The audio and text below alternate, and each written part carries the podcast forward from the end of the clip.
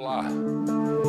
Ele foi perseguido depois de ter descoberto o vazamento pelo site Intercept através de hackers num ato criminoso dos telefones da Lava Jato.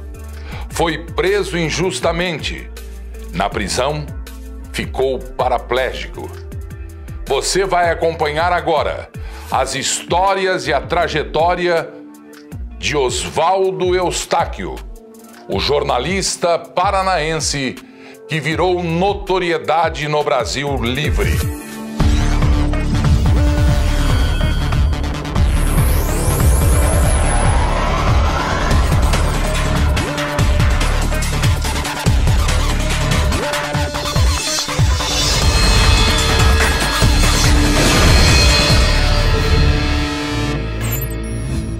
A democracia, Gilberto, não está preparada para falar o que eu tenho. A justiça brasileira hoje, ela não representa mais aquilo que deveria representar. Nascido em família de pai militar com disciplina e tudo, Oswaldo Eustáquio estudou, buscou o que queria na vida, ser jornalista. Conseguiu. Um dos repórteres investigativos mais controversos do Brasil. Um pendrive todos os documentos que a Vaza Jato tem e outros. E talvez seja por isso que os ministros do STF querem me prender. Oswaldo Eustáquio conta agora o que fez para merecer a notoriedade do povo do Brasil. Curitiba, 2014, o primeiro prêmio.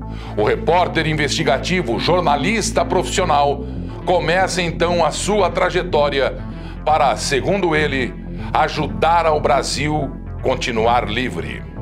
Eu sempre fui apaixonado pela comunicação. Meu pai queria que eu fosse militar, do Exército Brasileiro. Me colocou no colégio militar, mas não dei conta disso. Era muito indisciplinado para a cultura militar. Meu pai acordando quatro horas da manhã para estudar, me fazendo estudar e eu acompanhando ele. O coturno impecável, o seu terno impecável, o seu cabelo curto, a sua barba impecável. E eu não conseguia acompanhá-lo. Eu tipo assim, pai, é, meu pai sempre chegou 30 minutos antes de um compromisso, Leão. 30! E eu sempre chegando um pouquinho atrasado. Eu não tinha a vocação para a carreira militar do meu pai. E decidi caminhar para a comunicação, para o jornalismo, que foi onde eu me encontrei. Comecei em Curitiba, fiz minha faculdade de jornalismo em Curitiba, me formei em 2009, comecei minha carreira na Globo, fui trainee da RPC TV, afiliada da Globo. Fui repórter do jornal Gazeta do Povo por 10 anos, principal jornal do estado do Paraná, também da mesma, da mesma rede, a RPC. E ali começou minha carreira no Paraná. Fui para o Porto de Paranaguá trabalhar depois e lá eu consolidei minha carreira. Foi lá onde ganhei os principais prêmios de jornalismo do estado do Paraná e coloquei, por meio de uma reportagem, um juiz da cidade na cadeia por atos de corrupção contra os pescadores. E ali eu comecei. Foram 17 para a cadeia o juiz da cidade, o dono do cartório da cidade, o dono do porto de Antonina, que foi comprado pela, pela Rússia depois, mais 17 advogados. Todos eles foram para a cadeia. Mas uma característica que eu tenho é que a verdade ela fala muito forte em mim. Isso vem de Deus. Isso não é meu, isso vem do alto. E teve um dos seguranças do, um, do dono do cartório, um argentino. Um dia ele me liga, ele foi preso também pelo GAECO. Ele falou assim: Você não é o repórter que denuncia as coisas erradas? Eu quero ver se você tem coragem. Na escola do meu filho, aqui em Antonina, tem uma, uma fraude. Eu quero que você venha aqui me encontrar para eu denunciar. Ele já tinha saído da cadeia. Eu pensei comigo: Pô, esse cara vai. Esse cara vai querer me matar. Mas algo em mim falou assim: Vai. E eu chego lá. Quando eu chego, ele é maior que eu. Eu olho para cima assim, segurança forte, boxeador. Ele falou assim: Eustáquio, eu chamei aqui para te dar um pau. E eu, eu não acreditava que você vinha aqui. E eu ia te buscar em Paranaguá. Mas você veio aqui para proteger algo do meu filho. Então, você é um cara da verdade. E me contou a história, eu fiz a matéria, denunciei um abuso sexual que acontecia na escola de Antonina. E a partir dali, aquele que queria me bater se tornou minha principal fonte daquela cidade. Uma outra situação, um advogado que foi preso, também me encontra em frente à Polícia Federal. Quando ele me encontra, a Polícia Federal, ele pega e me empurra. Esse me empurra. E quando ele me empurra e me é, ameaça me agredir, eu falo você vai me bater por quê? Você acha que eu que estou errado? Quem está errado é você, cara. Foi você que errou. E vou dizer uma coisa para você. Se você tivesse voltado para a igreja, isso não teria acontecido. Ele começa a chorar. Ele falou, como é que você sabe? Eu falei assim, por quê? Você é filho de crente, né? Ele, sou presbítero desviado da igreja. E você tem razão, porque agora eu voltei e me encontrei com Cristo, e isso valeu mais do que tudo. E em outra vez, eu e minha esposa, Sandra Terena, essa foi a, a, a mais difícil. Porque a, a, prisão do juiz da cidade, dos advogados, foi numa fraude de uma indenização da Petrobras no porto de Paranaguá. 6 mil pescadores. A quadrilha, incluindo, incluindo o juiz, eles enterraram os processos no quintal do fórum. E eu descobri tudo isso. E 6 mil famílias receberam suas indenizações de 70, 80, 100 mil reais. E eu estava em Guaraqueçaba. Guaraqueçaba, um lugar lindo, só vai para uma estrada de chão. Só tem uma entrada e uma saída. E quando eu chego em Guaraqueçaba, eu vejo que as crianças, meninas de 12 anos, estavam tendo que se prostituir ao largo do porto por moedas de dólar. E quando eu vejo aquilo, porque, eles não, porque os seus pais não tinham recebido as indenizações que lhe eram de direito, eu falei assim, eu tenho que denunciar isso aqui. E quando eu chego em Guaraqueçaba, me liga o diretor da colônia de pesca. Eustáquio, tem os peixes mortos aqui, precisamos que você faça a matéria. Vem aqui, vamos mandar um barco te pegar. Ok, espero o barco, estava com a minha esposa, Sandra Terena. E eu entro no barco, e a Sandra estranhou. Mulher, ela tem feeling a mais. Ela falou assim, amor, esse barco está muito chique para ser da colônia de pesca, tinha um quarto, era um iate. E a gente vai para alto mar, porque sairíamos de Guaraqueçaba para Antonina. E quando eu, no meio do mar, o, o barqueiro desliga o barco, vai pam, pam, pam, pam, pam, pam. E estava muito frio e eu estava dentro do quarto, lá tinha um barco, um quarto no barco. E minha esposa olhou as procurações do escritório dos advogados que eu haveria, que eu iria denunciar. Ele falou assim: veja isso aqui. Deu. Para um outro barco. Desce os representantes desses advogados. Eustáquio, você vai fazer uma grande matéria, vai colocar os advogados na cadeia, né? Eu falei assim: eu vou fazer a matéria. A gente tem uma proposta para você. Qual é a proposta? Dentro do barco. Olha, nós sabemos que você não tem a tua casa própria. Você mora de aluguel, né? Você é um jornalista de alto quilate. Você tem que ter a tua casa própria. Um carro melhor, blindado. Porque você corre risco de vida. E eu falei assim: o que, que vocês querem? A gente quer te dar isso aí? Deu porque eu sou um bom jornalista? Não, porque a gente quer que você não dê a matéria. Naquele para lá, água, para lá, água, estava no meio do mar, na Baía de Paranaguá, entre a Baía de Paranaguá e a Baía de Antonina. E eles disseram assim: os advogados querem conversar com você. Isso era um domingo. Na terça-feira, pode ser? Deu, pode marcar que eu vou conversar com eles. Você vai mesmo? Eu vou. Então tá bom. O barco saiu e eu fui para Baía de Paranaguá com um compromisso de ir na terça-feira. Chegou na terça-feira, a mesma conversa. Eustáquio, e nesse período que você. E a gente quer mobiliar a tua casa ainda. E nesse período que a gente vai mobiliar a tua casa, você pode ir para América Central e qualquer lugar, escolhe um país, Cancún, esses países aí, que nós vamos pagar para você e tua família. Daí eu falei assim: o que, que eu tenho que fazer? Não, você tem que não fazer. Você não tem que dar matéria. Daí eu falei assim: mas o meu compromisso é com a verdade.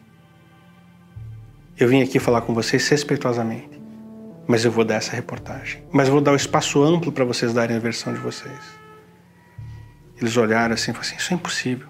Isso é uma casa, um carro, viagem, o que mais que você quer? Teu preço é alto, né? Todo ser humano tem um preço, Oswaldo.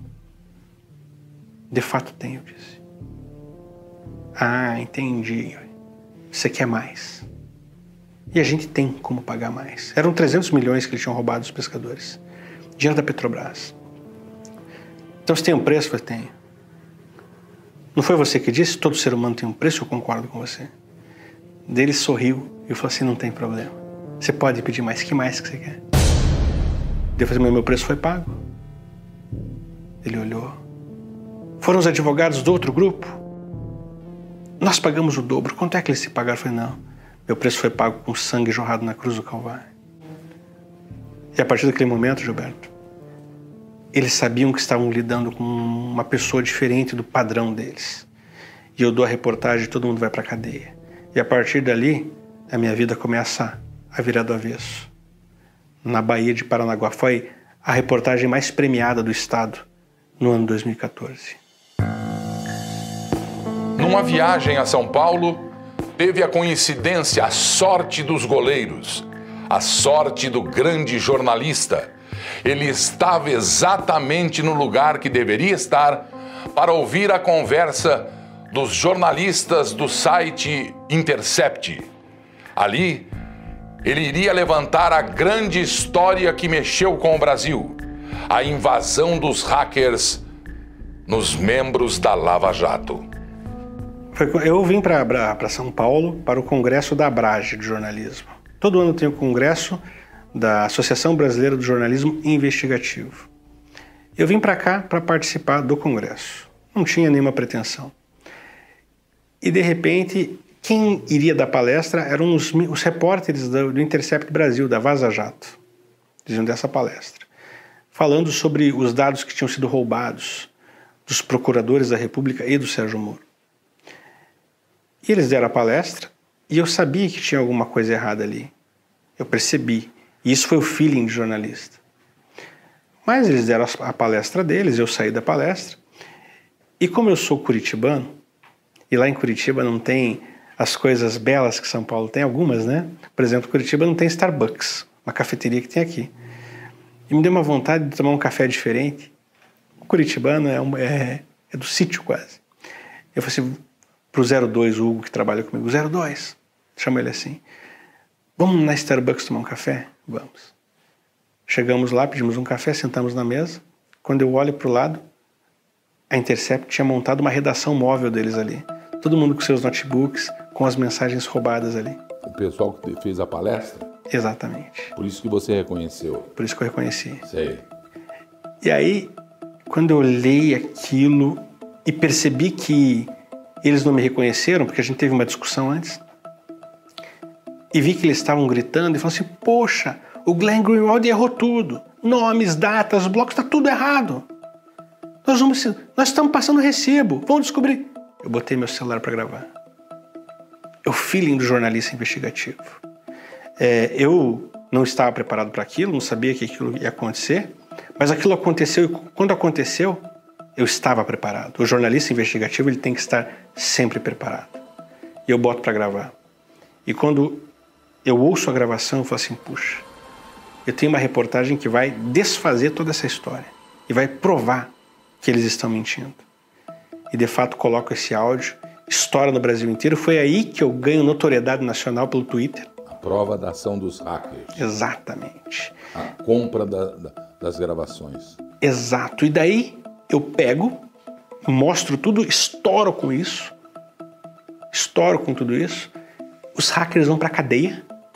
Eu fui o primeiro a dizer que havia um hackers. Antes falava, não, isso aí não é hacker. Quem é que disse que tem hacker? Tem hacker, tem hacker. Pum, mostrei a gravação. Passou um mês, os hackers foram presos. No segundo mês, falei assim: tem mais um hacker, Thiago Chiclete, Thiago Eliezer, o Chiclete.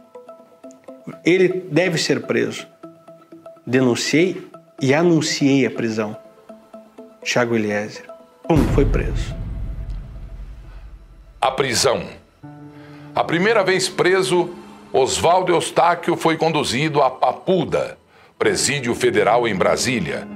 E lá Coincidentemente também, ele conheceu o hacker que ele ajudou a acusar. Os dois no mesmo corredor do castigo da prisão. Ele foi preso um ano antes, por causa da matéria minha. Sei. Ele já estava um ano na cadeia. Ele já estava um ano na cadeia? Um ano na cadeia, pela minha matéria. Sei. Ele estava na papuda. Sei. E aí, como ia começar os depoimentos dele, do caso, chamaram ele para a superintendência da PF em Brasília, para ele ficar lá para esse período de depoimentos, no mesmo período que eu fui preso pela primeira vez. Lá na PF? Na PF em Brasília. Eu fiquei uma semana em Campo Grande e uma semana em Brasília. Nessa semana que eu fiquei em Brasília, fiquei inteira com, com chiclete. Thiago Eliezer. E de repente ele, aquele papo de cadeia, né? E aí, irmão, caiu por quê? Ah, atos antidemocráticos, essa história. Ele não te reconheceu. Não, porque a gente estava. Nós não estávamos na mesma cela. Estávamos uma cela de frente para o outro, tinha uma parede que nos dividia. Então a gente não conseguia se olhar. Eu não sabia se ele era loiro ou se ele era moreno. Ele estava conversando assim, e você? Ah, sabe aquela operação spoofing dos hackers? Eu sou o Chiclete, o Thiago Eliezer, o, hacker, o hacker da história, deu. Ele e você, deu. Eu falei assim, eu sou o Oswaldo Eustáquio dele. Você está de brincadeira. Foi você que fez matéria e eu tô na cadeia por causa de você. Deu eu falei assim, exatamente. Eu vou ter quebrar de porrada, ele falou. Deu eu falei assim, mas você, se é o Thiago Eliezer que eu mandei prender lá, você é pequenininho, eu aguento você, você vai apanhar de mim. E daí, no outro dia, a gente foi tomar um banho de sol. E aí ele veio para cima de mim e falou assim, eu falei pra você que você é pequenininho, eu já sou pequeno, você é menorzinho que eu, você vai perder outra coisa. Só, só estamos nós dois presos aqui. E a pior coisa na cadeia, Gilberto, é ficar sozinho. A gente vai ter que conversar, só tem, vamos ser amigos, você quer ser meu amigo? Ele falou assim, pô, eu também estou um ano preso, eu quero. Então vamos ser amigo. E começamos a trocar confidência. Ele me contou cada coisa, Gilberto, cada coisa. No meu quinto dia, é, preso junto com ele, saiu a minha liberdade. E eu conversei tanto com ele e descobri que ele era um desviado da igreja de Taguatinga, região metropolitana de Brasília e pude entregar minha Bíblia de presente para ele. Falei assim, Tiago, você é um gênio. Você é um hacker, você caiu por estelionato, por essa questão da Vaza Jato, mas você é um gênio da informática. Você pode ficar rico fazendo outra coisa, fazendo outro lado. Em vez de você fraudar, você pode cuidar para não fraudar. A urna eletrônica, por exemplo, e outras coisas. Acredite nisso. Eu vou te dar minha Bíblia de presente. Ele começou a chorar. Eu falei assim, Oswaldo, ora por mim, que eu quero voltar para Jesus. Quero me reconciliar, porque eu sou da igreja desviada. E eu orei por ele, dei a Bíblia para ele. A denúncia, o risco de vida ou de morte. Oswaldo Eustáquio declara que recebeu um pendrive com um terabyte de conteúdo do amigo agora, o hacker preso com ele na papuda. Conteúdo impressionante conteúdo forte, conteúdo que ele insiste em, por enquanto, não revelar. Passou um mês, chegou na minha casa um presente para mim. Um pendrive com todos os documentos que a Vaza Jato tem e outros. E talvez seja por isso que os ministros do STF querem me prender. Porque se eu colocar. A democracia, Gilberto, não está preparada para falar o que eu tenho. A justiça brasileira hoje ela não representa mais aquilo que deveria representar. Mas por que tanta perseguição? Por que tanta perseguição? Por que tanto diz que diz, falatório, processos e censura? Oswaldo Eustáquio responde: Olha, a perseguição é porque eu consegui, com a minha voz, furar a bolha o que, o que o Supremo percebeu foi que minha voz começou a se tornar muito forte. Eu rompi uma bolha. Você é um homem de comunicação, de, de televisão. Eu não tenho uma televisão, eu não tenho uma emissora de rádio, mas a minha voz começou a ecoar e furou essa bolha. Porque eu descobri que o conteúdo se tornou maior do que o meio. O conteúdo que eu tenho é maior do que o que o jornal hoje quer dar. Porque eles fizeram conteúdo do McDonald's. Se você pegar Folha, Estadão, o Globo, você vai ver que as manchetes são muito parecidas. A agência de notícias do governador de São Paulo, por exemplo, quer falar para a população um determinado assunto para elogiar ele. Sai da agência de notícias e é a manchete de todos os jornais. E a mesma manchete. A mesma manchete. Ninguém produz mais. Com as mesmas palavras. Ninguém mais produz jornalismo. Eu sou um produtor de conteúdo. E, é, e esse é meu diferencial. Neste episódio de hashtag reportagem, Eustáquio tromba de frente com um personagem famoso da história política brasileira, o delator do mensalão. Existem novas lideranças surgindo. Um deles é o Roberto Jefferson. Roberto Jefferson já era Mas um ele não é nova liderança, ele é velha liderança. Não, ele é um político Deixa eu falar um pouco sobre Roberto Jefferson, que representou a velha política, o mensalão. Foi preso por isso, pagou por isso. O Roberto Jefferson recebeu um dinheiro de Caixa 2. Ele distribuiu o dinheiro. Ele distribuiu dinheiro, mas esse dinheiro que ele pegou era o dinheiro de Caixa 2 para eleição. Foi para cadeia, ficou um ano e quatro meses por isso, pegou câncer, ficou na cama, estava quase morrendo. E de repente, Gilberto, ele olhou para uma cruz. E quando ele olhou para essa cruz, ele se ajoelhou para ela e se arrependeu dos seus maus caminhos. Pediu perdão dos seus pecados. Pagou aqui na terra, na cadeia, o que ele fez. Foi ele quem te disse isso, Oswaldo Eustáquio? Foi ele que me disse Isso não é um discurso político? Eu não vi apenas ele me dizer isso. Demagogo? Eu vou dizer uma coisa para você. Brasília tem algumas características. Brasília é uma zona franca espiritual.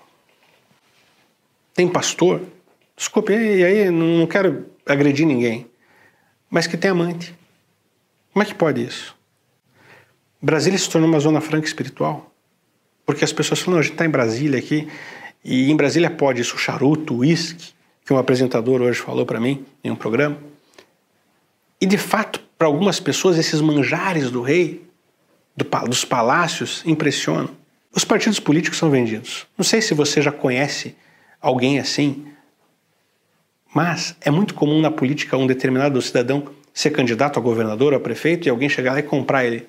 Ó, tantos milhões para esse partido, para essa pessoa não ser candidato. Isso é comum. E no Paraná tentaram fazer isso comigo. No Paraná tentaram oferecer 4 milhões e meio de reais pela minha candidatura ao Senado. Um homem dono de universidade. Roberto Jefferson, deixa eu ser. Ele falou assim: Ó, você pode vir, você é bem-vindo no partido para ser candidato a outras coisas, mas essa vaga é do Eustáquio não tem preço. Eu não estou dizendo pelo que ele me disse, eu estou vendo pelo testemunho, e o testemunho vale mais do que que as pessoas dizem. Na verdade, para Oswaldo Eustáquio, o que seria a Operação Lava Jato? De credibilidade? Sem credibilidade? Valeu a Lava Jato? Não valeu a Lava Jato? Para onde vai a Lava Jato? O jornalista comenta. A Operação Lava Jato é a maior operação de combate ao crime da história do planeta. Não tenho dúvida disso. Os procuradores da República, o Deltan Delagnol, o, o Robson Possobon, fizeram um trabalho de investigação brilhante.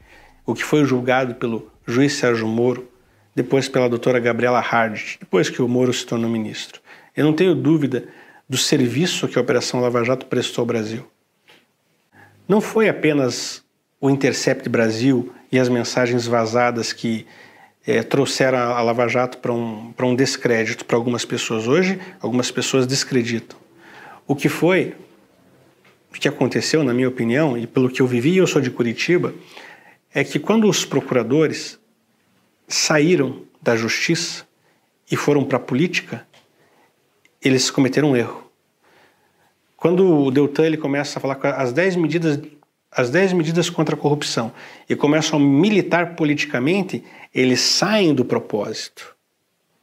Desfocou. Desfocou. E quando eles saem desse propósito, eu estou dizendo porque eu tenho todas as conversas do Deltan Dallagnol com todos os procuradores, eu tenho os grupos. De, eu tenho. Nesse pendrive? Tenho. Os grupos de conversa. E ali o que, que eu percebi? Infelizmente, havia não havia um antipetismo. O antipetismo eu acredito que tenha sido natural, porque o PT é uma quadrilha para mim. Então, se fosse só o antipetismo, não, não haveria problema, porque era tirar criminosos do poder. Mas havia uma tendência partidária para o PSDB, de uma forma muito evidente. E foi nesse momento que a Operação Lava Jato ela puxada por quem? Pelos procuradores. Que tinha o, delega, o principal delegado da operação se chama Igor Romário de Paula, que foi quem me prendeu também. O Igor Romário de Paula, ligado ao Sérgio Moro, ligado aos procuradores, extremamente tucano, PSDB. E as conversas deles nos grupos evidenciavam, não é que existiam elementos, é de uma forma explícita, que eles não queriam nem que o PT ganhasse a eleição em 2018, mas pior do que o PT para eles era o Bolsonaro. Isso eu tenho escrito, tenho lá, e já apresentei algumas reportagens sobre isso. Pior que o PT é o Bolsonaro. Como é que faremos para ele não ganhar a eleição? Porque, porque eles perceberam que o discurso anticorrupção do Bolsonaro era parecido com, com o deles. E eles queriam descolar a imagem do Bolsonaro. E fizeram por isso, e fizeram estratégias para isso. Por quê? Porque eles achavam que o Bolsonaro era fascista, homofóbico, misógino, tudo isso que falam do presidente. Mas já provou que não é nada disso. Exatamente. Por isso que a Operação Lava Jato ela destoou para um caminho que. Veja, eu não quero que tirar o mérito da Lava Jato. Você me perguntou e eu disse: o que, que representa a Lava Jato para você? A maior é, operação de combate à corrupção da história. Então eu quero lembrar da Lava Jato pela maior operação de combate à corrupção da história. Esse erro no caminho, é, eu quero é, entender que aquilo que foi feito de bom, de bom se sobrepõe a isso. Quando o Bolsonaro vem e ganha a eleição, é, os procuradores tentam ainda é, derrubar Bolsonaro. Tem uma procuradora, Monique Schecker, eu falo aqui porque eu fiz matéria já, tá? Você já está no meu portal, já tem tudo isso aí. Essa procuradora Monique Schecker, ela falou assim, ó, como é que nós vamos fazer para derrubar esse cara? Olha, já sei, é, ele veio aqui para uma pescaria em Angra dos Reis. Eu já tenho condições de um professor da Universidade Federal do Rio de Janeiro trazer um laudo parecido com aquele que a gente quer para dizer que a morte dos peixes foi muito relevante para a gente tirar ele. Porque esse homem não pode ser presidente da República. Os, os políticos já há muito tempo queriam derrubar Lava Jato. Não conseguiam, porque o apelo popular, a defesa da população, se alguém fizesse algo contra a Lava Jato, o povo invadiu o Congresso, o povo invadiu o STF. E o que temos agora para combater a corrupção? A nossa justiça hoje não tem ferramentas para combater a corrupção. Hoje a corrupção ela está enraizada em nosso país. Nosso país hoje, mesmo com um presidente honesto, que não rouba e não deixa roubar, mas ainda continua um país corrupto. Porque o presidente da República direciona a verba para os estados e para os municípios e a corrupção continua igual. Não mudou nada, talvez tenha até piorado. Eu não tenho dúvida que a Lava Jato vai se tornar pequena perto do escândalo do Covidão. o jornalismo investigativo do repórter investigativo Oswaldo Eustáquio. O primeiro programa você acompanhou agora. O próximo programa você vai ver Oswaldo Eustáquio falando sobre o dinheiro da Covid-19. Nunca houve tanta corrupção entre os estados. A prisão do amigo Daniel Silveira, o deputado federal numa licitação normal, você chama três empresas, na prefeitura, no governo, no governo federal, para comprar uma luva. A luva que custava 30 centavos com licitação, baixando para 27, 26 centavos, dependendo da concorrência, foi comprada por R$ 3,40 com dispensa de licitação, no município pequeno de Pontal do Paraná com 20 mil habitantes. Agora imagine o que aconteceu a nível do Brasil. Não tenho dúvida que o Covidão é o maior escândalo de corrupção da história do Brasil. Quem é que vai denunciar isso aí? Oswaldo Eustáquio, jornalista. Você é um dos que vai denunciar. Você acompanhou mais um hashtag reportagem. O meu convite já está no ar. Não perca o próximo episódio. Oswaldo Eustáquio, o repórter investigativo que agitou o Brasil. Até lá!